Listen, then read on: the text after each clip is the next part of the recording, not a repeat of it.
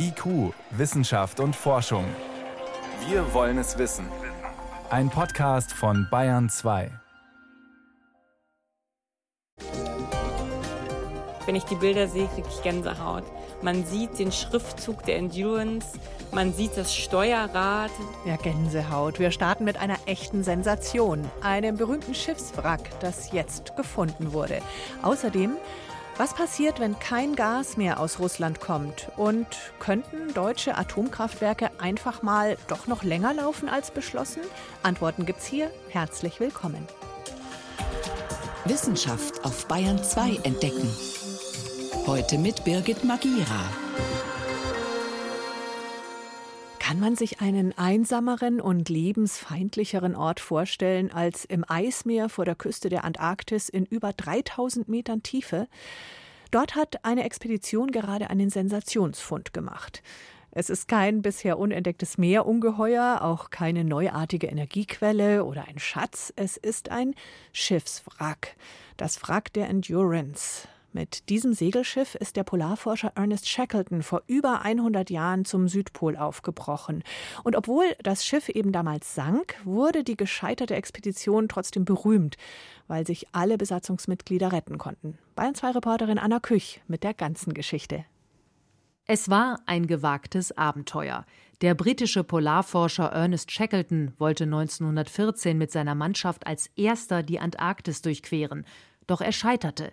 Sein Schiff Endurance blieb im Packeis des Weddellmeeres stecken und wurde schließlich von den gewaltigen Eismassen teilweise zerquetscht und sank 1915. Jetzt, über 100 Jahre später, hat ein britisch-deutsches Expeditionsteam unter der Leitung des britischen Meeresarchäologen Manson Bound das Wrack auf dem Meeresboden entdeckt und gefilmt.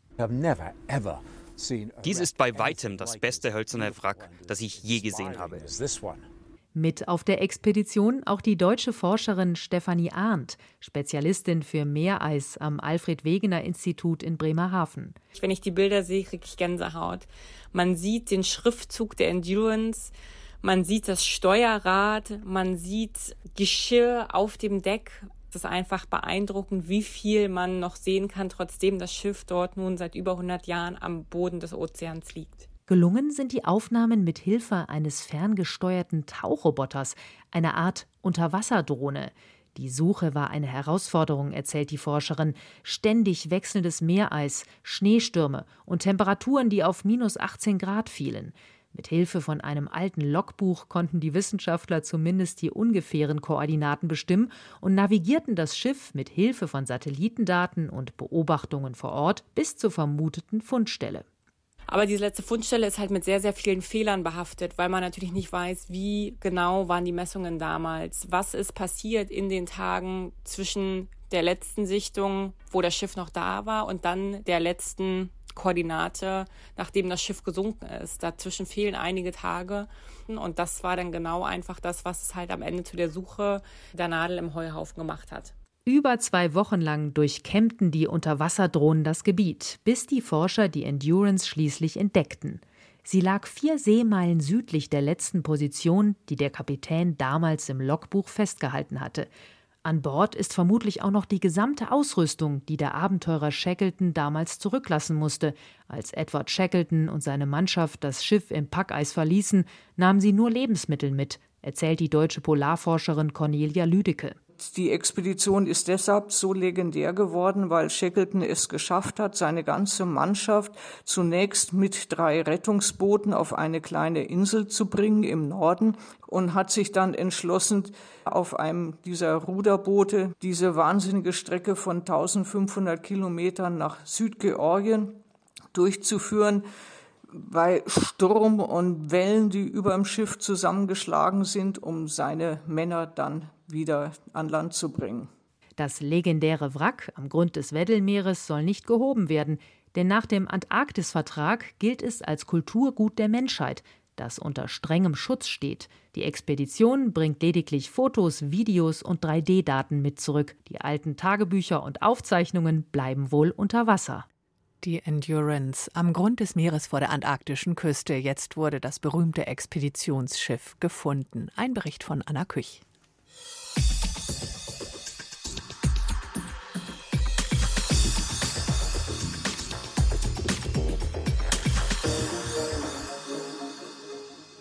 Wir müssen unabhängig werden von russischen Erdgasimporten so schnell wie möglich. Das ist das neue Credo aus der Politik, ausgelöst durch den Krieg in der Ukraine. Wie leicht oder wie schwer ist das möglich? Deutschland ist der mit Abstand größte Abnehmer von russischem Erdgas in Europa.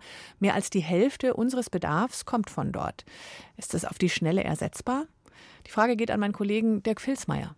Das ist schon schwierig, aber diejenigen, die sich jetzt intensiver damit beschäftigt haben, behaupten, zumindest ein Teil geht. Und nur mal um Mengen ein bisschen zu beschreiben, für Deutschland 50 Milliarden Kubikmeter Erdgas würden, wenn die Versorgung komplett eingestellt wird, aus Russland fehlen. Europaweit geht es da um 150 Milliarden Kubikmeter. Also ein Teil davon kann durch neue Lieferanten wohl übernommen werden. Wie viel wird gerade geklärt? Die Internationale Energieagentur in Paris hat mal gerechnet und meint, so 30 Milliarden Kubikmeter sind möglich, also ein Fünftel dessen, was wir eben bislang aus Russland bekommen. Die EU-Kommission erhofft sich wahrscheinlich ein bisschen mehr, die man da zum Beispiel aus Katar oder den USA bekommen könnte. Das sind derzeit die größten LNG, also Flüssiggasanbieter weltweit. Das ist eben dieses Erdgas, das verflüssigt wird und auf Tankern transportiert werden kann. Könnte aber auch Ägypten in Frage kommen, Aserbaidschan oder Iran, die werden sogar ans europäische Pipeline-Netz angeschlossen. Aber im Wesentlichen geht es um Gas, das mit dem Tanker transportiert werden kann. Aber Deutschland hat für dieses Gas aus Schiffen überhaupt keine speziellen Häfen. Nee, in Deutschland nicht. Da wird ja seit vielen Jahren darüber gestritten, regelrecht, ob man welche baut, solche LNG-Terminals, aber europaweit. Und da hängen wir ja zusammen über Pipelines. Europaweit gibt es diverse, so knapp 40 sind das, die eben dieses tiefgekühlte flüssige Erdgas anlanden können, wieder umwandeln können in klassisches gasförmiges Erdgas, damit es in den Pipeline verteilt werden kann. Und da wird momentan nur die Hälfte der Anlandekapazitäten genutzt. Das heißt, die andere Hälfte würde zur Verfügung stehen. Von daher an Kapazitäten Erdgas wieder hier ins Netz einzuspeisen, gibt es mehr, als wir überhaupt auf dem Weltmarkt irgendwo kaufen können gerade. Aber man kann das russische Erdgas eben nicht ganz ersetzen. Das heißt Energie sparen, oder? Ja, Sparen kann man zum Beispiel relativ banal. Tempolimit hat jeder schon mal gehört. Da geht es eher ums Öl, aber auch runterdrehen der Heizung. Da sind die Effekte erstaunlich groß. Auch da hat die Internationale Energieagentur mal gerechnet. Ein Grad die Temperatur runter in allen Haushalten und Wohnungen in Europa und man könnte um die 10 Milliarden Kubikmeter Erdgas einsparen. Andere sagen, ein Grad runter spart ungefähr 6 Prozent Energie ein. 10 Milliarden Kubikmeter, 150 Milliarden braucht man insgesamt. Das ist jetzt ein kleiner Teil, immerhin. Aber der größte Teil liegt wohl an der Industrie. Wie viel kann die Wirtschaft einsparen? Ja, die wird es am härtesten treffen, denn die Verbraucher als solche sind bevorzugt bei der Verteilung von Erdgas.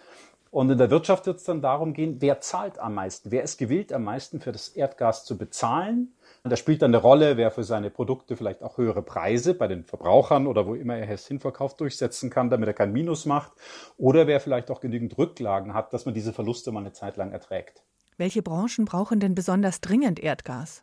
Das ist vor allem die Chemieindustrie. Das ist mit Abstand der größte Bereich, wo Erdgas gebraucht wird, auch insgesamt Energie.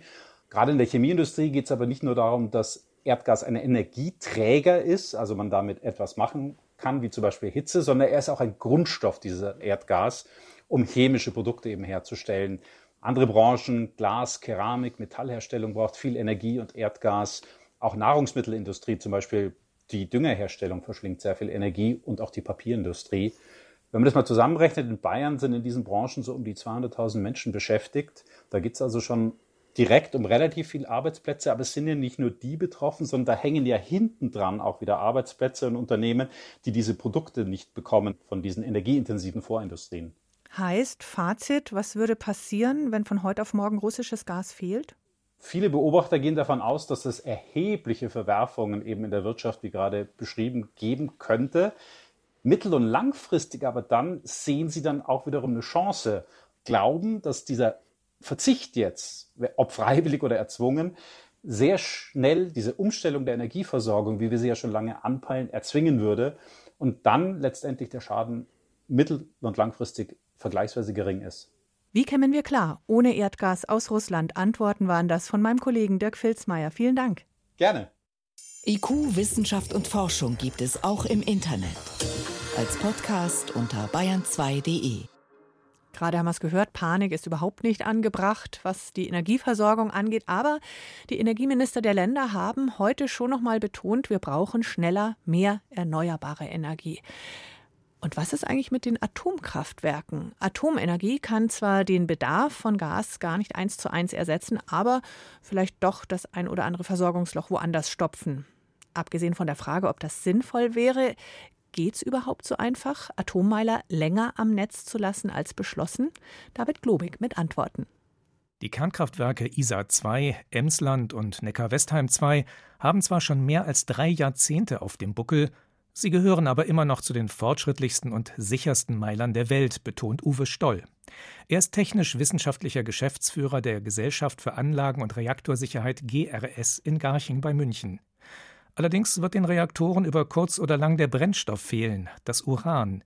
Denn die Betreiber haben damit kalkuliert, dass im Dezember Schluss ist. Und neue Brennelemente gibt es nicht von der Stange, sondern sie müssen speziell gefertigt werden, sagt Stoll. Üblicherweise, wenn man im normalen Produktionsprozess ist, gehe ich davon aus, dass es circa anderthalb Jahre dauert, die entsprechenden Materialien zu beschaffen und dann in Brennelemente zu verarbeiten. Ich kann mir aber vorstellen, wenn man diese Dinge mit entsprechender Priorität behandelt, dann müsste sowas auch in gut zwölf Monaten möglich sein. Das entscheidende Problem ist aber nicht das Uran selbst, sondern besonders die Hüllen für die einzelnen Brennstäbe, in die das Uran eingefüllt wird. Diese Hüllen bestehen aus einer Zirconiumlegierung, also einer speziellen Metalllegierung. Bis genügend dieser Hüllen zur Verfügung stehen, würde es eine Zeit lang dauern. Damit den Reaktoren, wenn sie denn weiterlaufen sollten, nicht mitten im nächsten Winter das Spaltmaterial ausgeht, könnte man vorab ihre Leistung drosseln. Wenn ich die Kernkraftwerke, ich sag mal, sechs Monate mit 50 Prozent Leistung betreiben würde, dann könnte ich im Winter zusätzliche drei Monate mit 100 Prozent Leistung gewinnen. Denn gerade im Winter könnte es knapp werden beim Strom, wenn zusätzlich zu möglichen Lieferengpässen sich auch noch Wind und Sonne rar machen sollten. Ein Kernkraftwerk läuft davon völlig unberührt. Um aber von Importen aus Russland auf Dauer unabhängiger zu werden, müssten die drei Reaktoren auch über den nächsten Winter hinaus arbeiten, und zwar mit neuen Brennelementen und voller Leistung. Uwe Stoll rechnet vor, was das bringen würde. Das sind 4,2 Gigawatt Leistung. Der Spitzenverbrauch in Deutschland im Winter so um die 80, maximal 85 Gigawatt, also es sind 5 Prozent, die die Kernkraftwerke zuverlässig rund um die Uhr liefern. Das entspricht in etwa der Menge an Steinkohle, die wir aus Russland importieren und auch in Strom umwandeln. Also ich könnte in dem Fall die Steinkohleimporte aus Russland kompensieren. Doch besonders die Gaslieferungen müssten nach wie vor anderweitig ausgeglichen werden. Zumal man auch nicht einfach beliebig Gaskraftwerke herunterfahren kann, sobald ein Kernkraftwerk den Strom produziert, betont Hartmut Splithoff. Er ist Professor für Energiesysteme an der Technischen Universität München. Es ist erschwerend, dass viele gasgefeuerte Kraftwerke auch in Kraft-Wärme-Kopplung betrieben werden. Das heißt, die liefern nicht nur Strom, sondern auch Wärme. Weshalb man die Stromerzeugung aus Erdgas nicht komplett ersetzen kann. Zu den Faktoren, die aus Sicht der Ministerien dagegen sprechen, die drei Kernkraftwerke weiterlaufen zu lassen, zählt auch die Personalsituation. Die Betreiber hätten sich darauf eingestellt, dass die Kraftwerke nur bis zum Jahresende Strom liefern. Sprich, für einen Weiterbetrieb müssten sie sich erst einmal wieder um Personal kümmern. Uwe Stoll sieht darin allerdings kein größeres Hindernis. Aus meiner Sicht hat man auch Zeit, auch diese Dinge wieder zu ändern. Vorruhestandsvereinbarungen kann man ändern, man kann auch neues Personal ausbilden, wenn man eine ausreichende, zuverlässige Perspektive hat. Heißt eine Perspektive über mehrere Jahre. Die müsste man aber erst durch eine Änderung des Atomgesetzes schaffen, indem man die Befristung der Laufzeit aufhebt und neue Strommengen zuteilt und indem man die Regeln für die periodische Sicherheitsüberprüfung PSÜ anpasst. Die soll eigentlich alle zehn Jahre stattfinden, wegen des beschlossenen Ausstiegs hatte man sie für die letzten Kernkraftwerke aber ausgesetzt. Uwe Stoll könnte sich hier aber eine rechtliche Regelung vorstellen, die vielleicht so aussieht. Okay, Du darfst jetzt weiterfahren, musst aber bis Ende 24 eine PSÜ vorlegen. Machbar wären solche Anpassungen des Gesetzes, auch kurzfristig. Die zusätzliche Atommüllmenge, die die drei Kernkraftwerke produzieren würden, wenn sie ein paar Jahre länger laufen, die fiele im Vergleich zu dem, was in den vergangenen Jahrzehnten bereits angefallen ist, übrigens kaum ins Gewicht. Ein Weiterbetrieb wäre also insgesamt wohl mit einem relativ überschaubaren Aufwand möglich. Doch darüber entscheiden kann nur die Politik. So schnell ist sie wieder da, die Diskussion um längere Laufzeiten deutscher Atomkraftwerke. Hier ist Bayern 2 um gleich 20 nach 6. Bayern 2.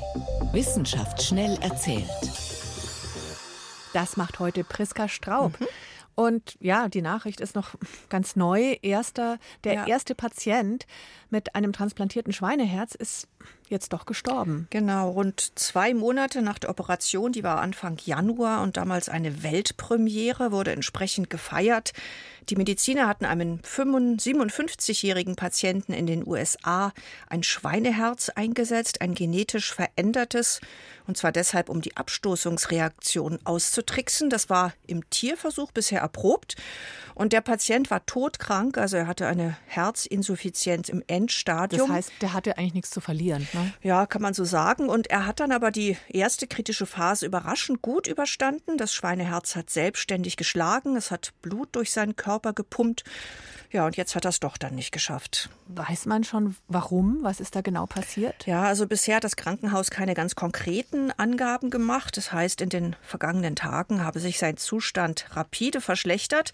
Jetzt ist es so, Schweine sind als Organspender zwar besonders geeignet, ihr Stoffwechsel ist dem menschlichen sehr, sehr ähnlich, aber vor zu viel Euphorie, trotz eben dieser zunächst erfolgreichen OP, hm. hatten Experten im Vorfeld ja leider immer wieder gewarnt. Ganz anderes Thema. Es geht um die seltenen Schuppentiere, die sogenannten Pangoline, streng gestützte Säugetiere. Und die sehen so witzig aus. die heißen zu Recht auch, glaube ich, Tannenzapfentiere. Ja. ja sind, sind, verwandt mit Ameisenbär und Gürteltier und die rollen sich so zu so einer Kugel, können die sich zusammenrollen. Das stimmt Super und wir süß. reden jetzt immer wieder über sie, weil sie ja in Frage kommen als möglicher Überträger für das neuartige Coronavirus aus dem Tierreich auf den Menschen. Ja, das ist weniger süß, aber diese Idee, die ist ja seit Beginn äh, der Pandemie schon kontrovers diskutiert worden. Ja, weil unser SARS-2-Virus eben große Ähnlichkeit hat mit dem Coronavirus, das auch bei Schuppentieren vorkommt. Mhm. Das heißt, man überlegt, Schuppentiere könnten sich eventuell bei Fledermäusen infiziert haben und das Virus dann zum Beispiel auf dem Wildtiermarkt im chinesischen Wuhan auf den Menschen übertragen haben. Das Fleisch der Schuppentiere gilt als Delikatesse unter anderem und wird deswegen auch illegal gehandelt. Damit wäre das Schuppentier dann sozusagen ein möglicher Zwischenwirt für das Virus. Aber es gibt gibt noch keine Beweise dafür. Nee, belegt ist das nicht. Das ist eine Theorie, die ist wahrscheinlich, aber es gibt keine Sicherheit. Aber es gibt jetzt einen neuen Anhaltspunkt aus Vietnam. Auch da hat man Schuppentiere entdeckt, auch aus illegalem Handel. Und Aha. auch die sind eben infiziert mit einer genetisch sehr nahen Verwandten des menschlichen SARS-2-Virus. Das heißt einmal mehr, der enge Kontakt zu Wildtieren ist ein reales Risiko. Also Frischtiermärkte, Tierhandel mit exotischen Tieren, das sind alles Brutstätten für möglicherweise neue Krankheiten. Krankheitserreger. Es spricht also einiges dafür, dass es auch beim SARS-2-Virus so gewesen ist. Mhm. Zum Schluss noch etwas über unsere weiße Augenhaut, die sogenannte Sklera. Die ist ja typisch menschlich. Bei anderen Primaten ist diese Augenhaut pigmentiert oder reflektierend. Bei uns Menschen hebt sich die dunkle Iris vor diesem weißen Hintergrund ganz besonders deutlich ab. Und man fragt sich, was hat sich die Evolution dabei gedacht? So ist es. Und da gibt es auch eine gängige Theorie. Wir können so besser mit den Augen kommunizieren, heißt es. Die Blickrichtung ist klar, der Blickkontakt ist wichtig. Wir wissen immer genau, wer wen anschaut und welche Botschaft damit verknüpft ist. Und das hat man jetzt in einer Art artenübergreifenden Vergleichsstudie auch bestätigt. Eine Studie mit Schimpansen und Menschen. Und da hat sich gezeigt, auch Schimpansen können die menschliche Blickrichtung sehr zuverlässig mhm. einordnen. Mhm. Und zwar überraschenderweise besser als die ihrer eigenen Artgenossen. Das zeigt uns nochmal, menschliche Kommunikation, die ist nicht nur besonders, weil wir eben eine Sprache mit Wörtern haben, auch die Sprache der Augen gehört dazu. Vielen Dank, Priska Straub, für das Weiße im menschlichen Auge, Pangoline unter Corona-Verdacht und mit dem Patienten, der mit einem transplantierten Schweineherz leider nur zwei Monate überlebt hat. Dankeschön.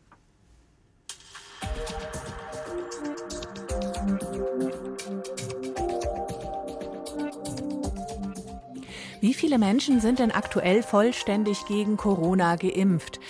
Auch in afrikanischen Ländern sind das unterschiedlich viele, aber im Durchschnitt des ganzen Kontinents gerade mal um die 11 Prozent. Also die allermeisten dort nicht. Und die reichen Länder tun leider nicht alles, um da zu helfen. Nur jede 100. Impfdosis wurde im vergangenen Jahr in ein afrikanisches Land geliefert. Dabei wäre es auch in unserem Interesse, die Impfquote dort zu erhöhen. Denn je mehr Menschen geimpft sind weltweit, desto niedriger das Risiko, dass neue, womöglich gefährliche Virusvarianten entstehen. Deshalb kommt jetzt ein neuer Vorstoß der Mainzer Firma BioNTech. Bayern 2 Reporter Helmut Nordwig. Container für Afrika, das ist der Plan von BioNTech. In denen steckt eine Standardausrüstung, mit der mRNA-Impfstoffe hergestellt werden können. Sie sollen schlüsselfertig geliefert werden, so wirbt das Unternehmen, einschließlich der Mitarbeitenden, die gleich mit eingeflogen werden sollen. Dass diese Menschen anfangs nötig sind, glaubt auch Stefan Becker von der Universität Marburg. Der Spezialist für Impfstoffe verweist auf die strengen Regeln bei der Herstellung. Das geht los von der Ausbildung der Mitarbeiterinnen bis zur Kontrolle der Stoffe, die verwandt werden für den Impfstoff und eine ganze Menge andere regulatorische Auflagen, die einfach erfüllt sein müssen, was nicht so einfach ist. Und deswegen glaube ich, dass man eine Impfstoffproduktion in Afrika zum Beispiel sicherlich ins Auge fassen kann, aber dass man dazu wahrscheinlich eine längere Zeit braucht, bis man das dann etablieren kann. Ärzte ohne Grenzen sieht das anders.